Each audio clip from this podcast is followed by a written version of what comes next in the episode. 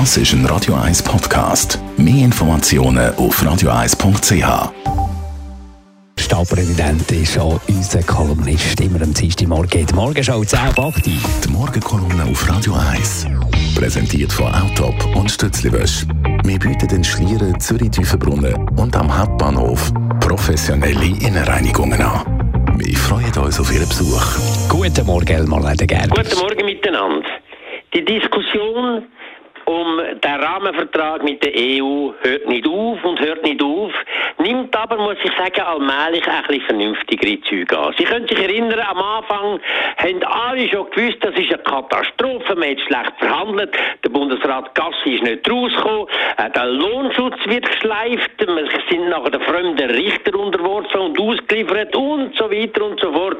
All diese Schlagwörter sind wieder vorgekommen, die wir eigentlich schon zur Genüge kennen. Jetzt, wo der Vertrag veröffentlicht veröffentlicht ist und einigen wenigstens gelesen haben, sieht es doch ein bisschen anders aus. Und allmählich kommen ein paar vernünftige Stimmen hinterführen, die das Ganze ein bisschen klarer sehen und wissen, von was sie reden.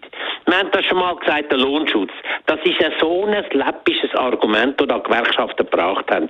Acht haben in der Vergangenheit müssen die ausländischen Unternehmungen sich vorher anmelden, wenn sie in die Schweiz sind, arbeiten. Es sollen nachher noch vier Tage sein. Bei diesen acht Tagen ist immer ein Samstag und ein Sonntag dabei gewesen, sind sowieso nur sechs Tage gewesen. Und ob sechs oder vier Tage ist für den Lohnschutz absolut irrelevant. Wir können im Inland mit anderen Maßnahmen von Mindestlöhnen, Gesamtarbeitsverträgen und so weiter die Lohnhöhe von unseren Leuten viel, viel besser absichern, als mit zwei Tagen länger voranmelden. Das zweite Argument mit der Souveränität und der fremden Richter stimmt ganz offensichtlich einfach nicht. Also hat sich jetzt gerade kürzlich auch eine vernünftige Stimme eingemischt, nämlich der ehemalige Staatssekretär, der Michael Ambühl, der die ersten zwei Jahre mitverhandelt hat an dem Ganzen und das äh, wirklich aus dem FF kennt. Und er zeigt auch, es ist kein Souveränitätsverlust.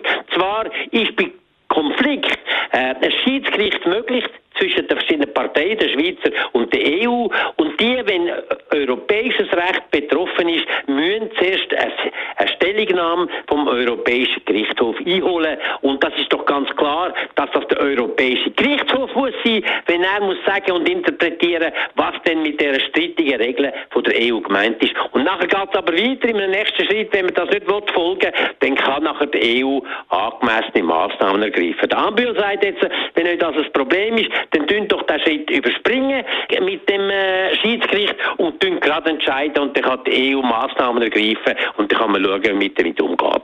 Aber jedes Argument geht in die Richtung, wenn man es wirklich genau anschaut, muss man sagen, Vertrag ist in seinen Grundzügen nicht wahnsinnig Paradies, aber ist gut verhandelt. Wir können mit dem leben und es gibt eine Perspektive an den bilateralen Verträgen, die für die Schweiz absolut nötig sind. Und eine andere Stimme von der SP, und das ist mein Schlusswort, der Conny Löpfe, nach einer ganz guten Analyse sagt er, ich bin nicht nur aus sozialen Gründen in die SP eintreten, sondern der Streit für offene Grenzen, für einen Abbau vom Nationalismus, für gleichberechtigte Einwohnerinnen in dem Europa ist das wichtigste Motiv von meinem Engagement. Wenn Sie das auch so sehen, dann müssen Sie unbedingt auch für den Rahmenvertrag eintreten. Die Meinung vom alten Stadtpräsident von Zürich, Melmar Ledergerber, zum Nachlesen auch im Netz auf radio1.ch. Die Morgenkolumne auf Radio 1.